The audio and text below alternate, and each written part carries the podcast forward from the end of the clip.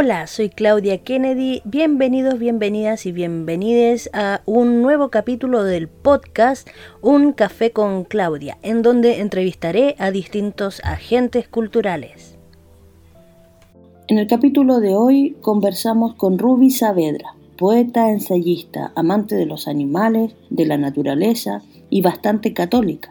Escucharemos algunos de sus textos, ahondaremos en su biografía, nos comentará sobre educación y sobre la protesta del Liceo de Niñas del cuarto D en tiempos de dictadura cívico-militar, que configuró la desaparición de una alumna.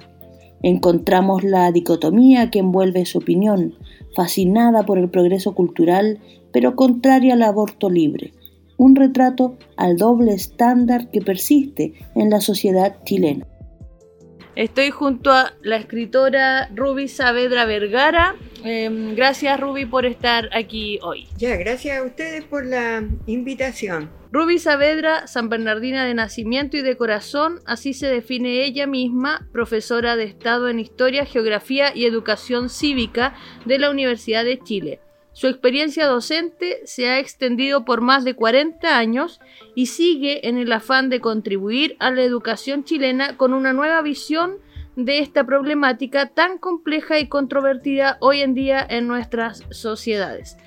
Quisiera leer también un prólogo que hizo tu hermano en el libro Reflexiones de Rubí Saavedra como presentación. Ruby es una mujer, no cualquier mujer, es una profesora, una profesora especial con una sensibilidad exquisita, que no va buscando los halagos, que va abriendo caminos para avanzar en el desarrollo del ser humano, no se contenta con una mirada superficial. En estas reflexiones busca lo profundo de la problemática de la educación, de algunos aspectos, sobre todo de la injusticia que tienen que ver con la política. Eh, en relación a ello, Ruby, en estas primeras palabras, eh, quería sumergirme también contigo en el tema educativo. Tú tienes una larga trayectoria y quería ahondar un poco más en eso. ¿Tú hiciste clases aquí en, colegios de San Bernardo?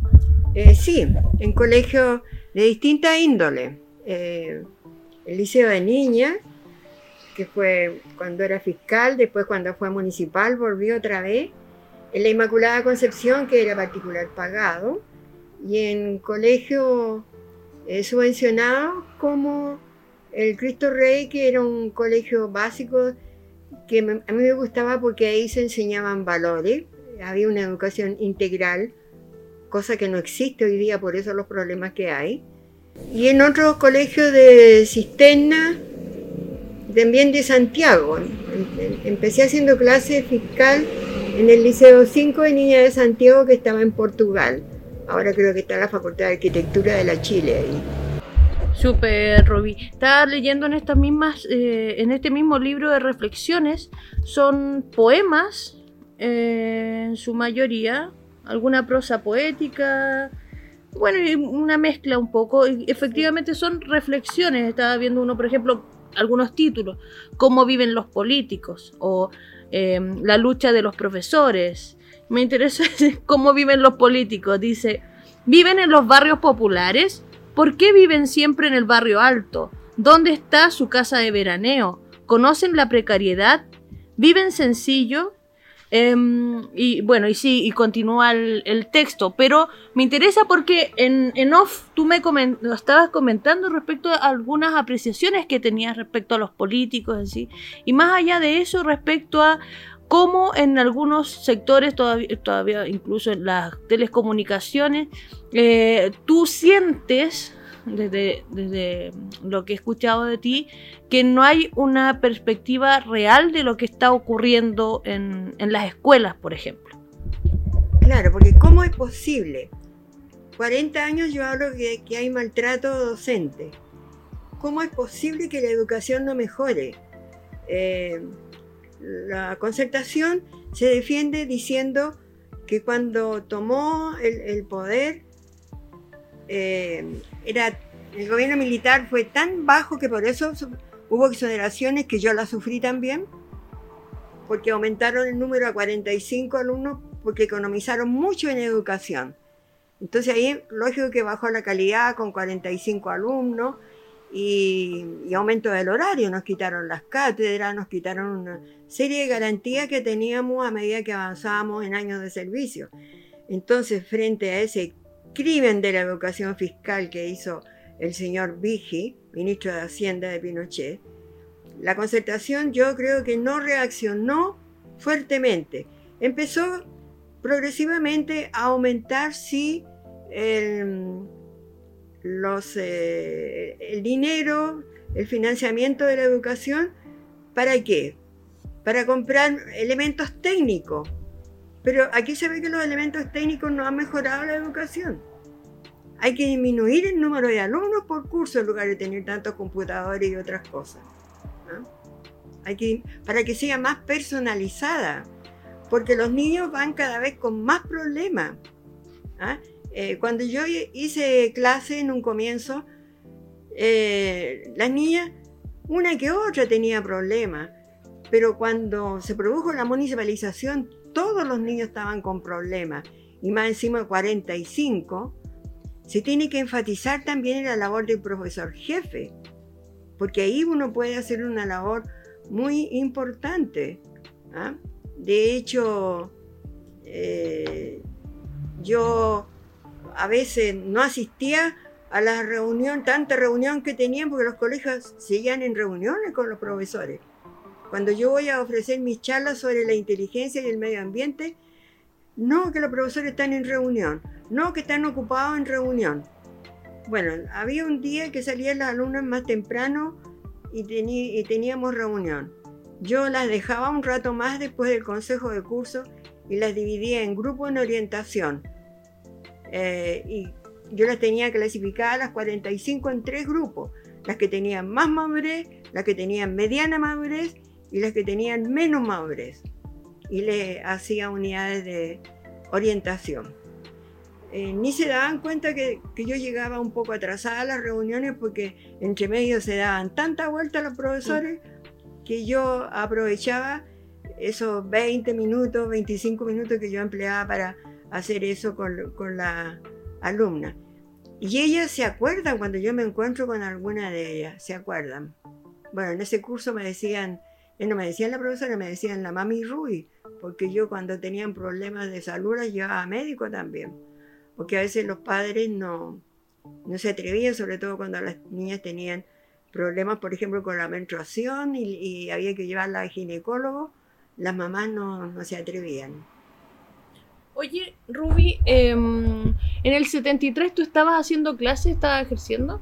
Claro, en el Liceo de Niñas San Bernardo con una directora muy pinochetista, así que el día que volvimos a clase fue terrible porque había que bajar a cantar el himno nacional.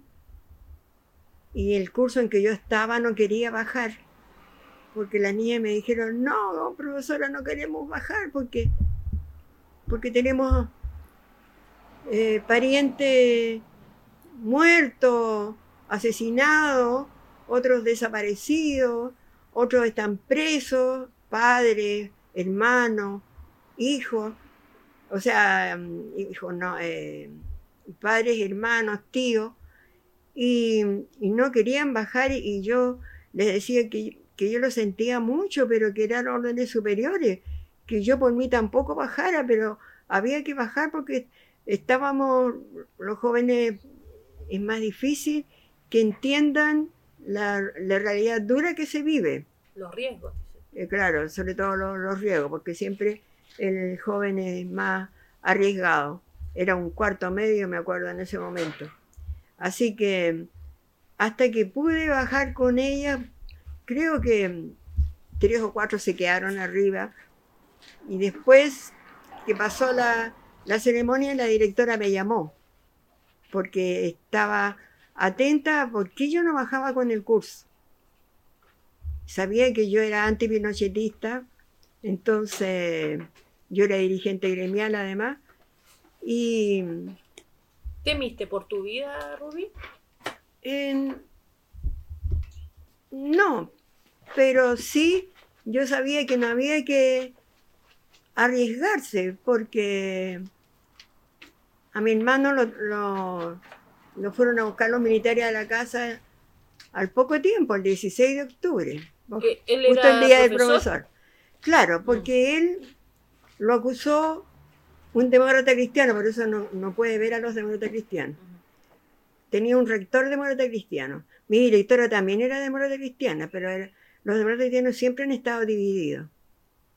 Algunos súper conservadores, otros realmente demócratas y cristianos, y otros que no tienen nada de demócratas ni cristianos. Bueno, esos dos que fueron pinochetistas, los directores que teníamos nosotros, y, y él lo, lo acusó.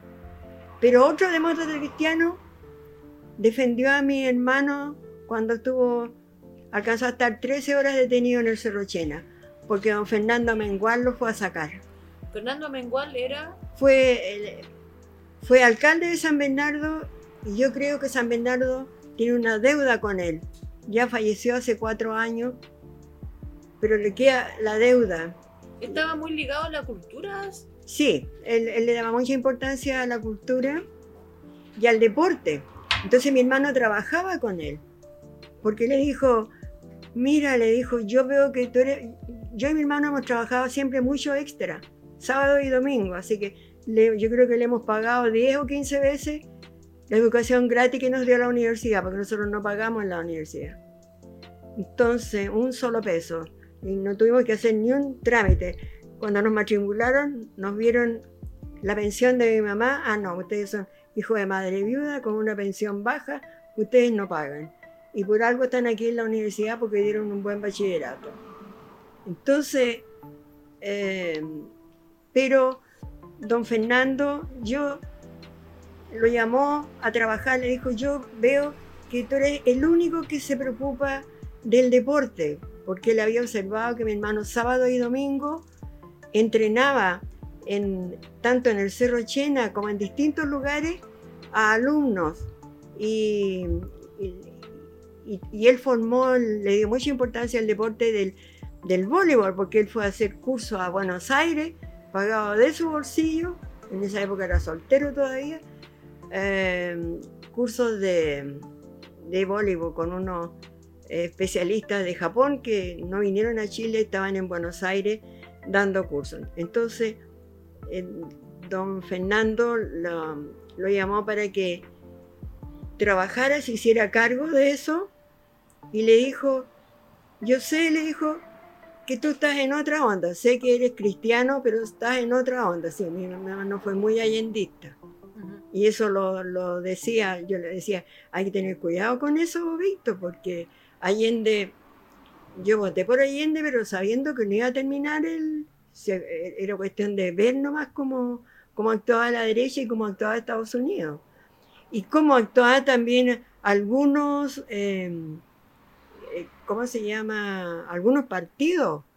Sí, el eh, los mismos partidos de él tuvieron también la culpa, como el Partido Socialista, Hoy Con- día con, con, Boris. con Altamirano. Hoy día con Boris, ¿sientes también que hay un, un- tema oscuro con los partidos? Eh, no, yo creo que la situación del Boris es muy distinta, que algunos dicen que es lo mismo, no.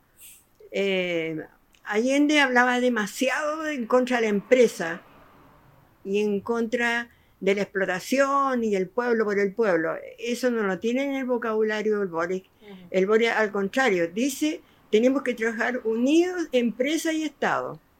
Y ha dado muestra porque ha tenido reuniones con ellos y les ha pedido colaboración. Y los mismos empresarios los he oído decir que, mm, que están de acuerdo en muchas cosas de su plan y que están dispuestos a, a ayudarle en todo lo que puedan. Mientras no les pongan impuestos muy altos, nomás yo creo. Claro. Eh, quería detenerme un instante, Ruby, en, eh, o sea, por un momento, digamos, conversar un poco sobre eh, esa situación del Liceo de Niños. Yo soy lisiana, también del, del Elvira Brady Maldonado de la 128. Y eh, recuerdo, recuerdo que en alguna oportunidad se mencionaba que eh, hubo una alumna del liceo que fue desaparecida. Sí. Entonces, yo no sabía que tú eh, este, trabajabas como profe en el liceo de niñas. Entonces, para mí es una sorpresa grata porque siempre había estado pensando en, en a quién recurrir para empezar de alguna manera a, a conocer más sobre eso. Entonces, ahora que estás tú aquí, te lo pregunto derechamente, ¿qué sabes respecto a eso? ¿Cómo ocurrieron las cosas? ¿Es efectivo que, que, que desapareció una Eh, alumna? sí, yo sé que se habla de eso. Tengo sospechas nomás que debe de haber sido de ese curso. Ese curso que no quería bajar a cantar el himno nacional. Ahí había un grupo de niñas, después supe con el tiempo que había un grupo de niñas que pertenecía a una organización de extrema izquierda. Fred del Manuel Rodríguez. A- Algo así, de algún grupo así más, más radical que los comunistas y que los socialistas. Y yo creo que eh, por eso eh, una niña de esa que eh, le he oído decir a, a Carmen Barrera, que fue directora del liceo después. Que era inspectora general. en esa época, claro, entonces, pero en mi época fue- era directora doña Nelia Rosa y después la municipalidad la sacó, siendo la corporación derechista. Estuvo la Cristina Sarasvenzel de alcaldesa. Eh, claro, sacó a la doña Nelia y pusieron a la Cristina Sala, que con la Cristina Sala fuimos amigas de la infancia. Pero ella en esos momentos se olvidó de mí cuando yo le fui a pedir un favor, cuando sufrí la exoneración, que hablara por mí con el alcalde de, de pero dijo que, que no podía. Así que ¿Y a qué se debe, crees tú? Porque obviamente existe un dolor detrás de eso. De una persona que conocías hace años, de infancia, y que por cuestiones políticas toman una postura, un bando, eh, claramente el bando oscuro. con ella no quiero, porque cuando ah, hemos estado más de alguna reunión, ella ha dicho que se, acor- se acordaba de nuestra...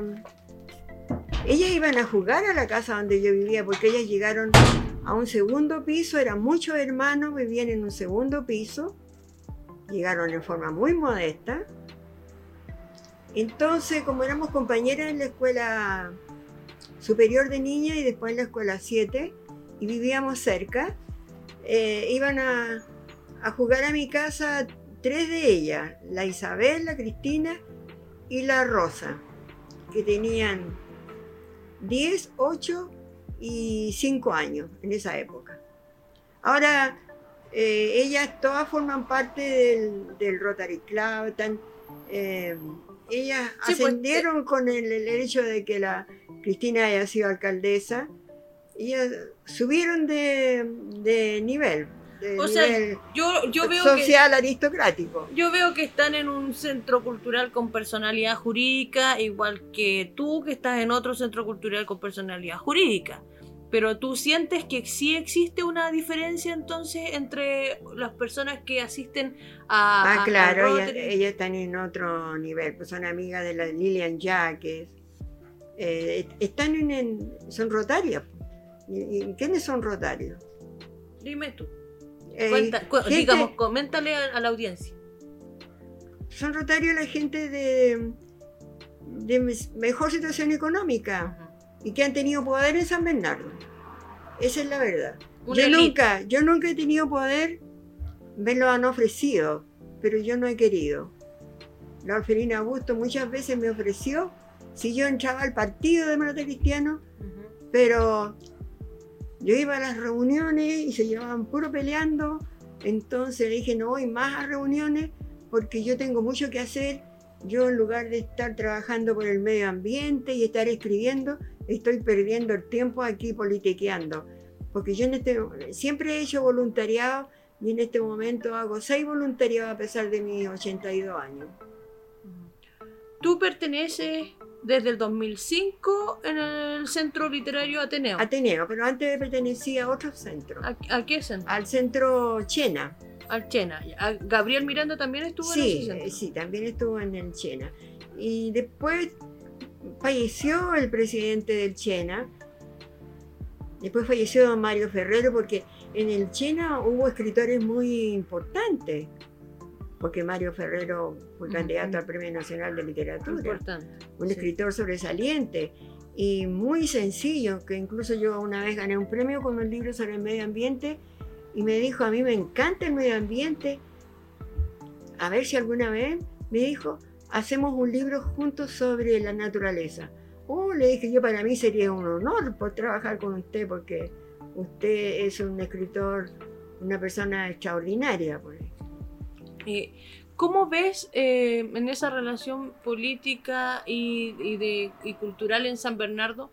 ¿Cómo ves el trato hacia los artistas eh, por parte del municipio de los distintos gobiernos que han habido? Um, yo me sentí un poco vulnerada, increíble, ¿ah? por el alcalde radical que hubo.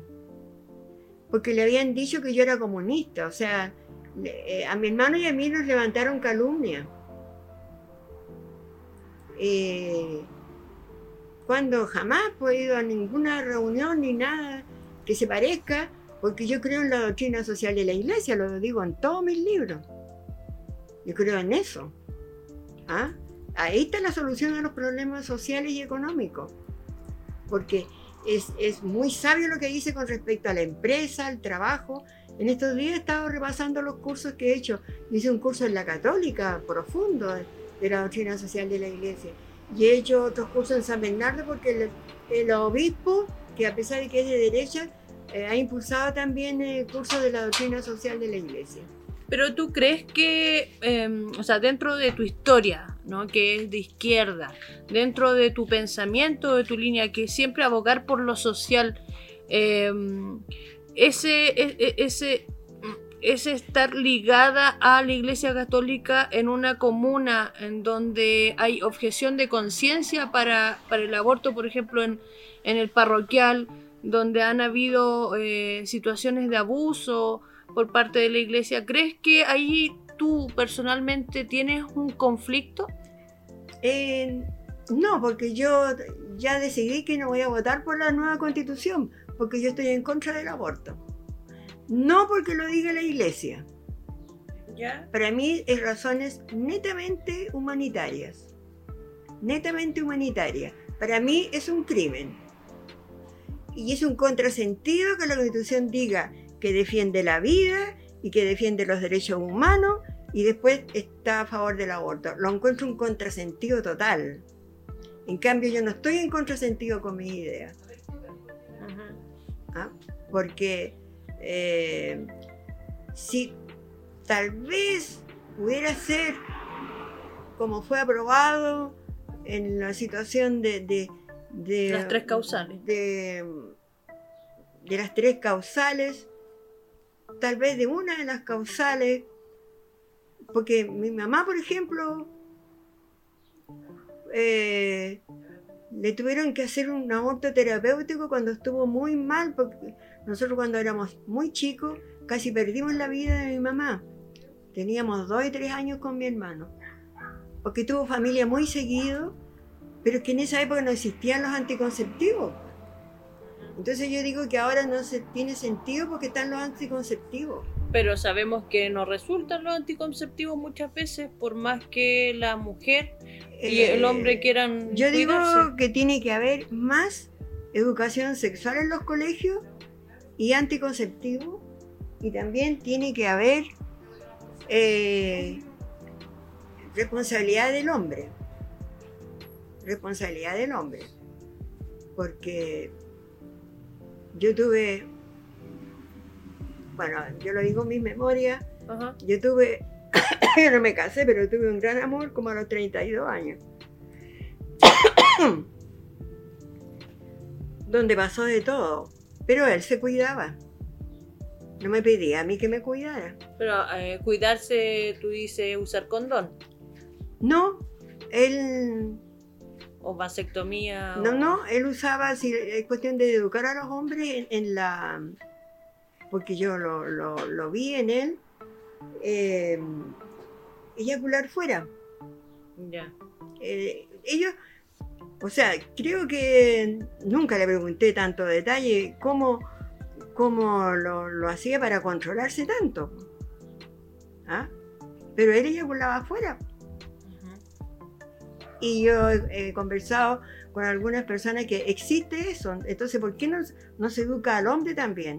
¿Por qué a la mujer nomás se le, se le exige que, que use anticonceptivo? Pero como fallan, por- eso de alguna manera... eh, Bueno, y después, eh, después apareció el, el- el condón, eh, eh, tiene pocos años eso, sí. tiene pocos años. Así que, mm, no, yo... Pero sea, ah, tú estás contra, o sea, estarías contra la nueva constitución solo por ese tema de, de- de que quieren aprobar el, el aborto. el aborto libre no, pero- no lo acepto por ningún Pero motivo, aun porque- cuando esta nueva constitución viene a traer beneficios medioambientales, porque yo sé que tú eres reconocidísima en el tema medioambiental, entonces, aun cuando eso ocurre, eh, ¿no estarías a favor de Pero, aprobar? eh, espero que no, no aprueben el, el- el aborto total, porque para eso hay una ley ya. ¿ah? Y ahora, depende también cómo... Yo, yo soy partidaria también de una sola cámara. Si Ujú. aprobara lo de una sola cámara, Ya está aprobado, digamos. O sea, lo que nosotros tenemos que ra- es ratificar lo que ya se está aprobando.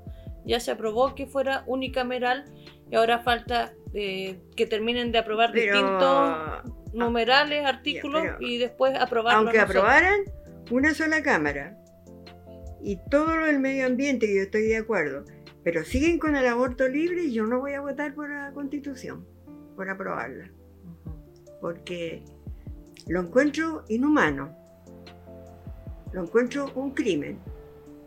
¿ah? Entonces, eh, por ahí alguien ha dicho que, que, el aborto con no sé qué país aprobaron hasta de seis meses. No dentro de, de- porque también la ley actual de aborto habla de, de hasta determinado tiempo de gestación. ¿Ah? Entonces, no. Entiendo. Y en relación precisamente al tema medioambiental, tú eres aquí reconocidísima en, en, lo que son las reflexiones, en lo que es el tema medioambiental, la defensa. Quería preguntarte respecto a si es que tú también ejerces un activismo, si te comunicas, por ejemplo, con la coordinadora medioambiental cuando estaban con el Bosque San Bernardo por, eh, por lo que por, esta empresa que se está instalando aquí en, en el sur de Claro. San Bernardo, No, frontera. antiguamente yo pertenecía a organizaciones y andaba en actividades, pero ahora ya no, porque ya dejé de tener auto hace dos años y eso me limita mucho. Entonces, ¿cómo lo hago? Eh, recojo las botellas plásticas, eh, eh, hago, ¿cuánto se llama? Ando repartiendo, así como, como hago esto sobre la lectura. Son Eh, tarjetas como especie de fichas de Eh, papel claro, que reciclas. ha- hago también eh, Dice la lectura. Modifica Eh, eh, el cerebro, forma el pensamiento, mejora la inteligencia. Firma Sí. Ruby. Viva el libro, dice al otro lado. sí Y así otro eh, también. Y vas reciclando. ¿Y crees que en San Bernardo hay puntos efectivos de reciclaje? ¿Falta educación respecto al eh, tema? bueno por eso pedí audiencia con el alcalde ¿Y te dieron la audiencia ya? Eh, no ¿Y cuánto eh, llevas esperando? eh, Ay, que soy sañera. tengo que esperar 15 días bueno eh, el, con el, al diputado le dije porque estaba enojado pero al, al- al alcalde me encontré con, hablé con él el día de la fundación de San Bernardo porque fui a la misa porque nunca falto el 9 de febrero a, la misa y al acto que hay después afuera. Bueno, ahora no hubo acto, nada. Yo incluso recibí premios en ese acto que hubo an- antiguamente ahí como vecina destacada, como mujer destacada en la época de la Nora. Pero yo creo que cuando estuvo la Nora fue cuando tu- tuvimos más actividad cultural. Hubo más actividad cultural. Ah, incluso a mí me, me editaron un libro, eh, eh, ¿Por qué será difícil, que seamos desarrollados. Y no solo a mí, a varias personas le editaron libros. entre paréntesis, yo fui profesora de ella en la Inmaculada. Y, pero hay tantas acusaciones, ahora la municipalidad quedó como las tristes. Yo me encontré con el alcalde ahora el 9 y hablé afuera, le mostré, le mostré esto al, alcalde. Una pancarta, a ver, déjame leer. ¿Qué dice? Le dije, yo quería ir a, ir a ponerme frente a la, a la moneda aunque me llevaran presa. Dice, ley injusta, no tengo derecho a los 185 mil pesos luego de formar a medio Chile durante 47 años. Sí, pues enseñé 47 años. Y, sigo yendo a los colegios a dar charlas. ¿A qué te refieres con no tengo derecho a los 185 mil pesos? Que la ley que salió de que todos los que ganan tienen jubilaciones inferiores a 630 tienen derecho a los 185. Y yo tengo una jubilación de 200, no en este momento porque está en UF, ha, subido, este mes me subió 3 mil pesos más por el asunto de la UF, que ha, estado subiendo. Está en 209. Y mm, porque tengo un motepío de mi papá que es de 180. No alcanzo los 400 con las, las dos entradas. Eso le dije al, diputado también ahora. Y el alcalde me dijo que claro que era injusto, porque le expliqué por, el por qué no me lo daban. Y el diputado también. El diputado quedó de que se va a solucionar, dice, porque el Boris quedó, va a mandar una nueva ley. Hay muchas esperanzas sobre lo que Boris quiere hacer. ¿Tú también las tienes? No, de acuerdo a la realidad, porque es cuestión de aplicar la historia. de acuerdo a la realidad económica. Por otra parte, también tengo, ¿qué me da esperanza? Que no estamos tan mal económicamente, como dicen algunos. Porque oigo algunos programas de economistas de derecha, uy, hablan atroz.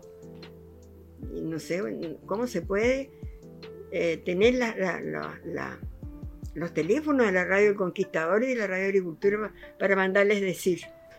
Sí, me parece, no hubiera economistas de izquierda al parecer, porque eh, todos, eh, todos hablan en, contra de... No, en la televisión aparecen economistas de izquierda, pero en esas dos radios que son, buenos, yo sé que son radios de, derecha, y, y, tienen gente de que Está, por ejemplo, Vidal que participa, pero Vidal, a pesar de ser un político muy avesado, y sabe mucha historia de Chile, mucha historia de Chile, pero la sabe al dedillo, porque hace clases de historia de Chile en dos escuelas de periodismo, pero no tiene claro tampoco el tema de educación. De Francisco Vidal, del claro, ministro. Él eh, está en la radio El Conquistador. A mí particularmente no me gusta porque lo encuentro misógino porque una vez estuvo en, un programa de estos de como quién quiere ser millonario, millonario y habló de, del cuerpo de otra mujer de una manera que encontré vulgar.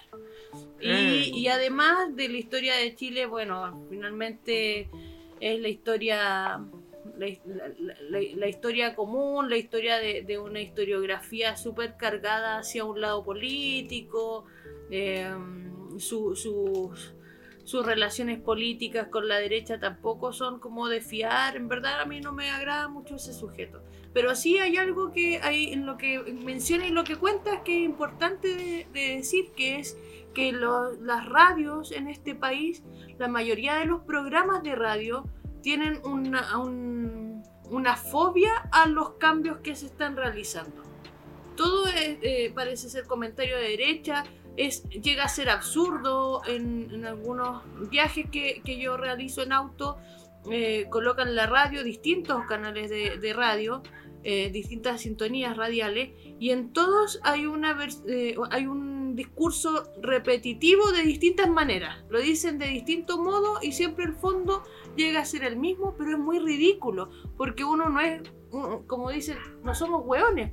Entonces Claro. sabemos lo que está pasando. Por ejemplo, eh, la, la crítica a la convención constitucional, que se demoraron mucho, pues si sabemos que tienen que demorarse, si están haciendo todo un, un al- algo nuevo, completamente nuevo, que tenían que demorarse en reglamentarse. Entonces, eh, la crítica constante a eso es una, una batalla. Claro, el, el problema de la gobernabilidad de Chile y de la constituyente es- tiene una explicación bien clara. Tenemos 31 partidos políticos. Entonces en eso estamos súper atrasados, estamos como país tropical. Un país que se considera que va hacia el, el- el desarrollo y culturalmente avanzado. Chile está muy atrasado culturalmente. Por eso que tiene 31... La gente no lee, por eso que yo hago estas campañas. He hecho como 40 de esto. ¿Cómo se solucionaría, según tú, este, esta especie de retroceso cultural que tenemos? Además de leer. Eh, yo creo que a través de los grupos culturales tenemos que influir. Pero si los, grupos culturales, por ejemplo, a nivel internacional, eh, eh, hacen una crítica constante a muchas, eh, muchas cosas que hacemos en la vida cotidiana y muchas eh, eh, eh, críticas a la ética y a la moral. ¿De qué manera vamos a avanzar culturalmente si continuamos con algunos mensajes y algunas ideas que son de, de, eh, digamos, impuestas por la Iglesia Católica, por ejemplo, y por otras iglesias, la Iglesia Evangélica, etcétera. ¿Cómo hacemos eso de avanzar culturalmente, pero que por otro lado eh, estas doctrinas, eh, como doctrina propiamente tal, nos, nos cortan? No nos dejan avanzar? No, yo creo, que yo creo que el cristianismo no. No todos los componentes de la iglesia son tan conservadores como el obispo de aquí. Yo soy fanática del cardenal Silva, yo estoy haciendo un trabajo sobre él, del padre Hurtado. Tengo el, el libro, ¿es Chile realmente un país católico? Todo lo que dice, Eh, lo que hacen los jesuitas.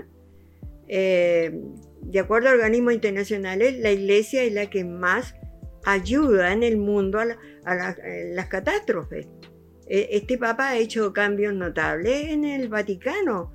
Ha tenido problemas con, incluso tuvo que echar a un cardenal que tenía a cargo lo económico, porque habían ahí cosas no muy claras.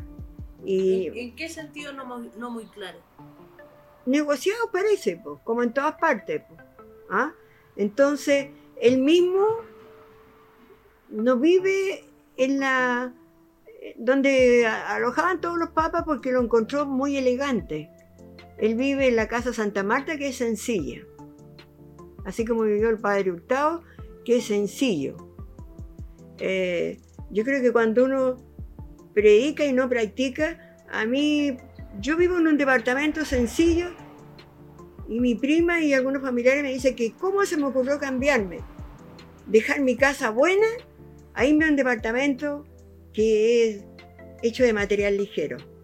Porque ha habido mucho ruido en casas que han, una que están construyendo, que le hicieron un segundo piso, y la del lado que la han, uy, que le han hecho arreglos y ruido. Entonces, el otro día fue el dueño de casa y me dijo, ¿cómo le podemos retribuir, compensar tanta molestia? Sí, le dije, ruido hace mucho tiempo, de antes que empezaran los trabajos, porque parece que tienen un taller ahí. Entonces me dijeron que no, que era transitorio. Entonces yo, para no llevarme discutiendo, qué sé yo, me pongo me compré una caja de, de protectores. A misa no estoy yendo porque me dice, ¿por qué no viene a misa? Porque tienen los parlantes muy fuertes.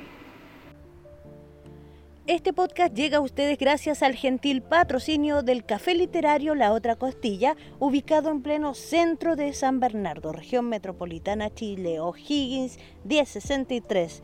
En él podrás hacer una pausa de tu rutina, tomar un café o un refresco, observar y adquirir obras visuales, pero también leer y adquirir libros de autores nacionales, autores de la comuna de San Bernardo. Los días miércoles se realizan lecturas poéticas, los viernes la entrevista a agentes culturales a través de este podcast al que puedes asistir como público a las 5 de la tarde los días viernes.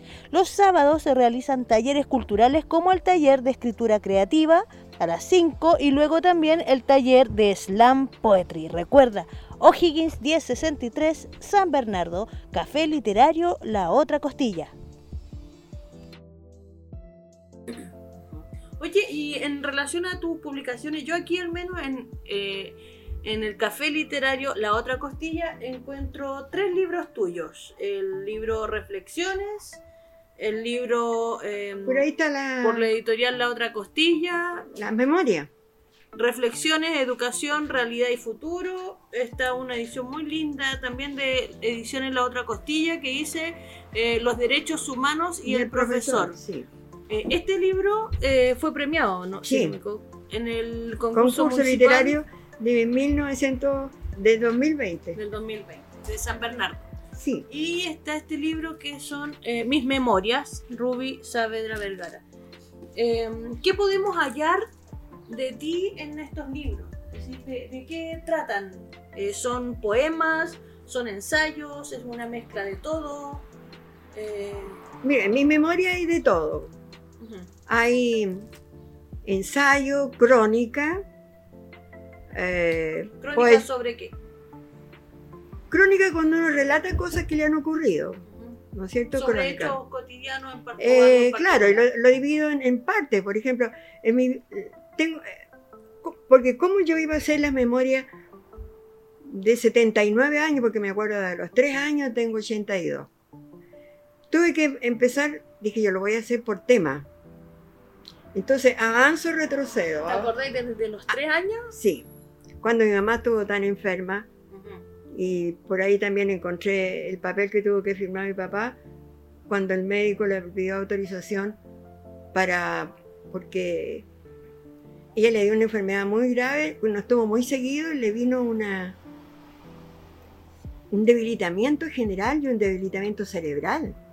Ella estuvo en el psiquiátrico, estuvo un mes sin conocimiento.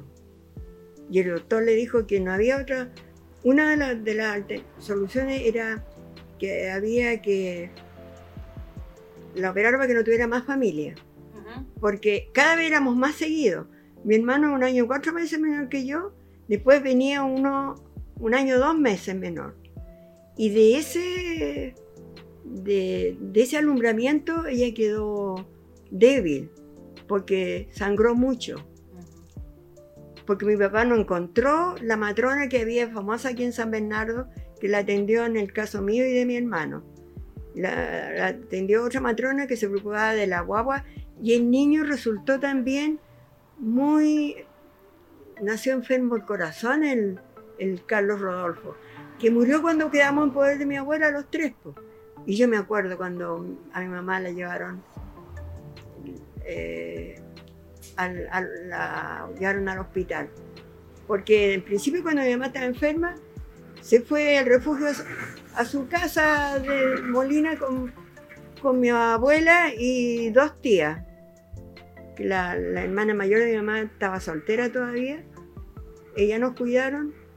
Y otra tía tenía que se murió hace tres años nomás, que era mucho menor, que se, se casó con el hermano menor. Ellas nos cuidaban. ¿Tu, mamá falleció cuando tú eras... No, si no falleció. Ah, Mi papá fue el que falle- falleció después eh, de accidente. No, mi mamá, yo creo que, yo creo las mandas. Mi abuela tenía hecha muchas mandas y, y, y de repente volvió mi mamá con vida a la casa. Eh, entonces yo narro eso En tu memoria. eh, sí.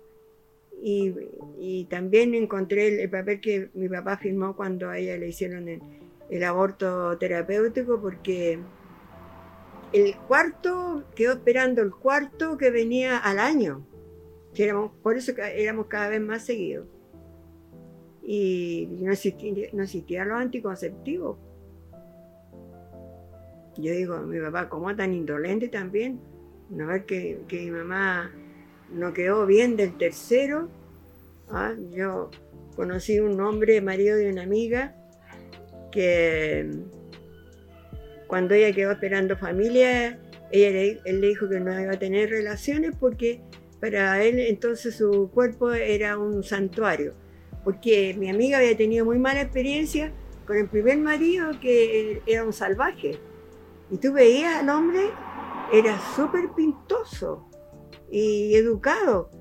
¿Cuándo uno se iba a imaginar que era un salvaje en la intimidad?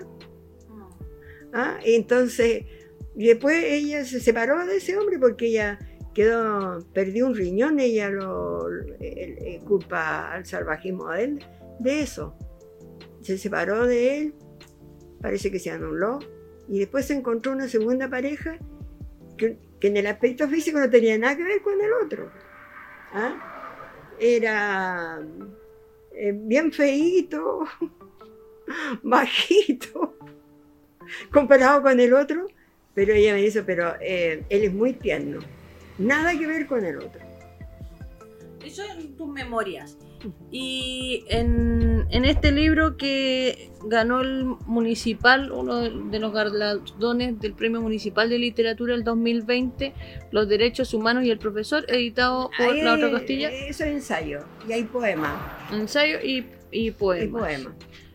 Sobre la labor del profesor y los derechos Sí. humanos, entiendo. Sí. Ok. Ese día de la premiación creo que estuve presente.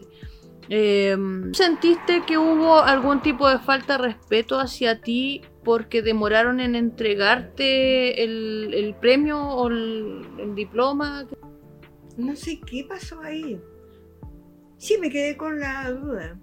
Porque, eh, te lo pregunto, no te lo había preguntado, pero yo noté eh, que te iban a entregar a alguien el, no sé, el diploma y esa persona justo llega la Nora Cuevas, llegó la Nora Cuevas con alguien más, con la concejala creo, y Soledad Pérez, no. no me acuerdo bien, pero llegó alguien más Ah, sí, Y- con otra concejala, sí. eh, parece que la, la que está ahora también de concejala. La, eh, ya. Y, eh, y parece que quien te iba a entregar el galardón pidió, se acercó al, al, al, al que estaba relatando esto, animando esto, que, que mejor invitara a, a la persona que había llegado recién a entregar el galardón y ahí hubo como un tiempo y yo veía que tú estabas ahí de pie esperando a ver quién te se decidieran Ah. a que te entregaran el premio. ¿Tú notaste en ese momento algo incómodo? No, no, me sentí como sentí que, que hubo eh, problemas ahí. De coordinación. Claro, porque por último estábamos frente a un nuevo alcalde que no tenía la experiencia. Todas las otras veces en las premiaciones había estado la Nora, que tenía la experiencia. O sea, la otra, que la Nora tuvo de alcaldesa tantos años. Y antes de concejala. Claro, yo gané premios cinco veces pues, mientras estuvo ella, entonces. En, en el libro Torturada de Ruby Saavedra eh, Vergara, en ese libro yo rescaté en alguna oportunidad en un ensayo un, un verso que... eh, bueno, Ah, todos en realidad. el- Un libro de poesía que tengo. Sí. Donde tengo una poesía torturada. Exacto, sí, en el poema Torturada. Dice, todo ocurre allá en Grimaldi. Muchos piensan que es necesario olvidar. ¿A qué refiere ese, ese verso o esos versos? Eso, que mucha gente dice que hay que olvidar, que hasta cuándo seguimos con, porque yo en la memoria relato, dedico muchas páginas a la dictadura, porque un tema que tomo son los gobiernos, especialmente la unidad popular y la dictadura. Eh, yo no digo que haya que estar odiando, porque eso no es cristiano, pero hay gente que a mí me ha hecho daño, pero no la odio. Llegué a, te- a tenerle muy mala al, al, al- a este que destruyó la educación pública y nuestra profesión, el, el Nambiji. Cuando supe que tenía cáncer, yo decía, ¿rezaré por él o no rezaré?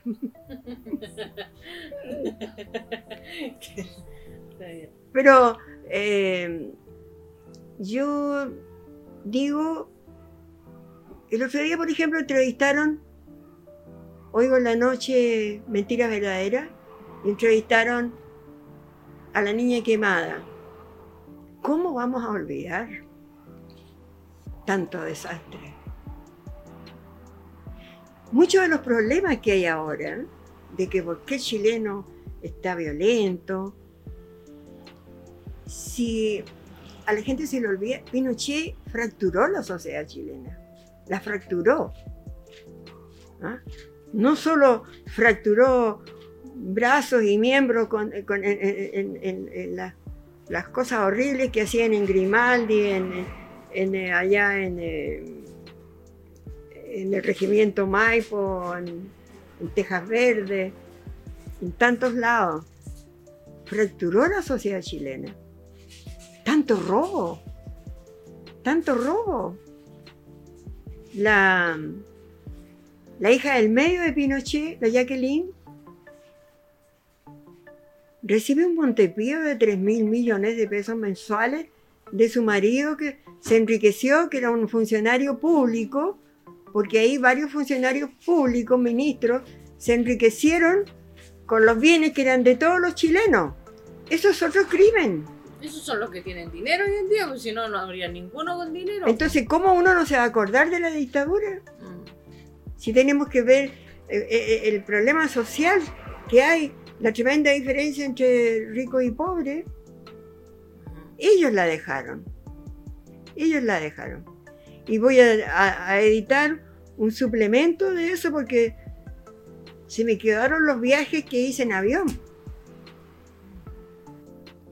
Estaba en el liceo de niña y era amiga de una profesora de historia que le gustaba viajar mucho y decidimos que íbamos a ir a, conocer eh, Iquique, Alto Hospicio y la y donde, se hace la, ¿cuánto se llama? La tirana. Y yo no había andado nunca en avión, a pesar de que mi papá era de la aviación, pero yo le tenía miedo a los aviones. Tanto que mi mamá y mi hermano sí habían volado en los Catalina. Mi hermano porque la aviación siempre ha tenido eh, una base en Quintero y ahí mi hermano iba de, vacaciones. Y cuando nos dio la tos convulsiva, me acuerdo que a él le recetaron vuelo. Y yo dije que no, yo no volaba ni por nada. Que aunque me pusieran inyecciones, que me.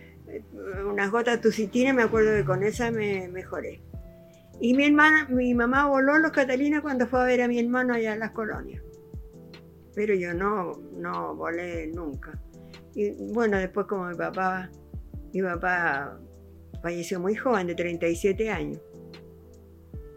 Por eso la pensión que tengo de él es, es chica, porque si él hubiera tenido 20 años de servicio, esa pensión sería el doble, o sea, en lugar del 280 serían 360.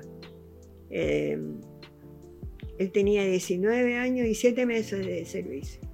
¿De tu padre lo esperaba ¿Hubo, algo que anunciara eso? Lo esperábamos, que en cualquier momento iba a tener un accidente, porque era muy alocado. Él no era militar para algunas cosas, porque era muy humanista. Con mi hermano lo, echábamos de menos en el sentido de que él era juguetón con nosotros. Él tenía mucha paciencia, mi mamá no. Ahí era al revés la cosa. Mi mamá siempre fue dura. Mi hermano hasta hace poco todavía me decía, mi mamá muy dura. Sí, le dije, pero yo encuentro que fue como tenía que ser porque la vida fue dura con ella. Y a nosotros nos educó, es que la madre chilena, eh, yo lo digo también ahí, es muy sobreprotectora. Narro una experiencia porque tuve también la experiencia de ser empresaria, tuvimos un colegio con otras amigas. No ganamos ni un peso. ¿Y qué pasó con esa empresa de colegio? La tuvimos que terminar, porque teníamos cursos de 15 alumnos. Y dije, eh, estancó la, la subvención. Y teníamos puros niños pobres y nos destruían mucho también los niños. Entonces, lo único claro que tenemos es que dimos una buena educación porque yo me encuentro con exalumnos que les ha ido muy bien en la vida, claro porque dimos una educación personalizada. Si los cursos con 15 alumnos, 10 alumnos. Es ideal. Claro, Uy. teníamos todo de sobra. si- Cuando venían del ministerio y pasábamos con inspectores a cada rato. Inspectores del medio ambiente, inspectores del, de la económico, inspectores de lo social. Y nos decían que teníamos baños de más, teníamos patio de más. Además de tu, de tu labor educativa y, tu, y, y- y también como ese em- empuje hacia la reivindicación docente, hacia la transformación educativa y también en el lado que, que ya abordamos respecto a, a la ecología, al, al reciclaje, también hay otra área tuya que se menciona en algunas entrevistas que es em, el cuidado de animales, eh, recoger perros. Ah, sí. Cuéntanos un poco sobre eso. ¿Qué haces? Toda la vida he recogido perros, hasta hace dos años atrás. Ahora ya no lo hago por ningún motivo. Porque ahora vives en un departamento, por eso no lo Eh, claro. No, y, y viviendo en el departamento me vi con cuatro animales y la casa se la arriendo a la Claudia. La Claudia no es mi sobrina, es una niña que criamos con mi mamá, una niña vulnerable porque de repente me preguntaba, yo le dije a mi mamá que lo más probable es que no me casara ni tuviera hijos, ¿Por qué? porque vivía en un país corrupto e injusto. Hacia las mujeres. No, en- hablo de la injusticia en general. Yo en todo mi escrito hablo de la injusticia. Me molesta mucho tanta injusticia. Ujú. Y voy a luchar contra eso toda la vida. Tal vez lo que más me gusta del Boris. Ujú. ¿ah? Y por eso le quiero llevar el libro del cual, donde hablo más de la injusticia. No la tolero. Y se lo he dicho también a los sacerdotes. Me enerva tanta injusticia. Yo sé que no estamos en el, que estamos en el mundo, que no estamos en el paraíso. Pero yo esa esperanza tengo en el Boris. Entonces lo de Que convierta esto en casi el infierno de la injusticia en un mundo de la injusticia. ¿no? Tomando en cuenta que si paraíso, mundo, infierno. O sea, que haya menos injusticia. Porque que desaparezcan totalmente no hacen nunca. ¿Ah? Entonces para ti era injusto ver animales en la calle. Por eso de alguna manera los... los- pero eh, ¿cuál era ese ejercicio? ¿Veías animales en la calle, los rescatabas, los Bueno, llevabas por- contigo, por- los llevabas por un asunto naturales. De todo. Si estaba muy mal, como uno que fueron a votar al frente al, al- donde tuvimos el colegio y ahora la Isabel Silva, que es dueña del fondo, compró la casa y tiene el hogar liceano. Eh, bueno, ahí tenemos una persona dueña del fondo que se dedica a hacer labor social, porque ella se hizo religiosa. La profesora. Sí, profesora de historia. Sí, fue profesora mía, de hecho. Ya, entonces, ella es dueña de, sí, chiquitita, es dueña de casa, es, es dueña de la casa y tiene el hogar liceano. Ajá. ¿Continúa en hogar liciano? Sí, todavía continúa. Eh, fueron a botar un perro y llamo a mi veterinario, que es un veterinario que cobra muy barato, uno de origen alemán. ¿De aquí de San Bernardo? Sí, ¿Dónde está? Eh, atendía cerca de la casa, pero ahora ya me. Ya sus hijas crecieron. Tiene una hija que es veterinaria, pero ha estudiado ya, es profesora de la Universidad de Veterinaria ya, Ajá. La hija mayor. Y él se fue, tiene una clínica en el, en el 39. Ah, ya. ya. Entonces yo ahora ya no, no, lo, no lo llamo. Pero él siempre eh, me cobraba muy barato o no me cobraba a veces. Eh, una un perro, por ejemplo, estaba en muy malas condiciones. No, me dijo, tiene no sé qué cosa. Hay que sacrificarlo, me dijo. Ya, entonces le pagaba, me cobraba muy barato porque cobran caro por sacrificar los animales también. Y mm, otra perrita una vez en el, ahí en el parque, enferma, pero él la mejoró y después la di. Entonces yo los mejoraba y los daba. Y si estaban en buenas condiciones, si eran nuevos, eran chicos, eh, una vez una perra con perros chicos, los di a todos. Y la última que recogí me costó darla. po. ¿Por Eh, qué? porque estábamos en pandemia ya, y a pesar de que yo sabía que la gente se estaba dedicando más a los animales con la pandemia, y creció y como tengo a, la Claudia no le gustan mucho los animales, pero a la pareja de ella no le gustan nada, por, al Felipe. Así que no me tuve que deshacer. Lloré dos días cuando la di. Ahora, eh, con respecto a cosas que me han dolido en la vida, eh, mi abuelita que la quise mucho, bueno, sabía yo que tenía que morirse porque ya eh, tenía sus años, aunque murió mucho más joven que yo. Mi papá, como que lo esperábamos, porque siempre estábamos en tensión cuando salíamos con él, porque tenía la costumbre de subirse con el tren andando. Porque esperaba última hora. Cuando íbamos a Molina siempre se bajaba en Rancagua y San Fernando, que ahí eh, estaba un rato el tren, cinco minutos o más que se había encontrado con este amigo, porque él era muy amistoso. Sufrí mucho cuando, que es otro problema grave que tiene Chile, se suicidó una prima de 14 años. ¿14 años? Sí, lo, lo digo ahí también. Ahí el culpable fue el padre. ¿Por qué? Mi tío era muy machista. Y, y a ella le hacían la vida imposible, entonces adolescente decían que, era rebelde.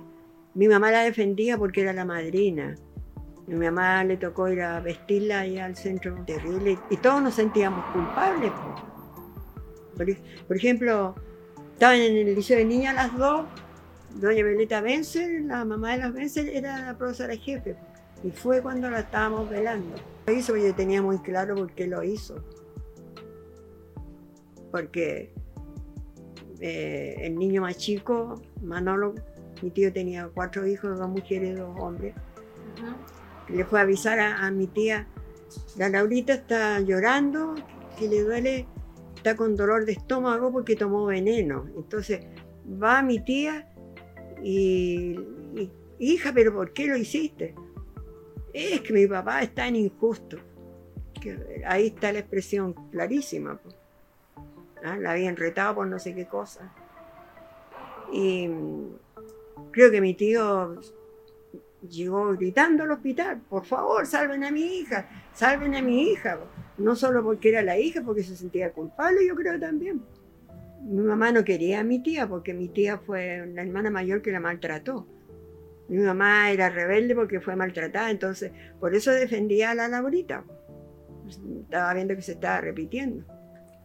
Pero eh, he oído decir que en Chile no, sé cuántos suicidios diarios hay. Hay mucho.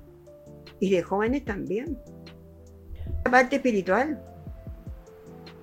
Yo no estoy de acuerdo que la mujer diga que es dueña de, de hacer lo que quiera con su cuerpo, ¿no?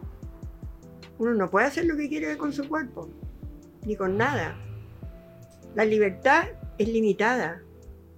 Me encanta la libertad, pero la letra real, no la que vaya en, contra de, del cuerpo de uno, porque eh, yo, por ejemplo, me sentía culpable cuando tuve relaciones, porque yo decía, estoy soltera, tenía que haberme casado.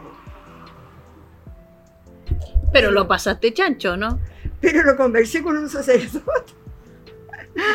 y no, fue muy doloroso porque resultó ser casado. Ahí casi me morí. Ahí casi me morí porque me dijo...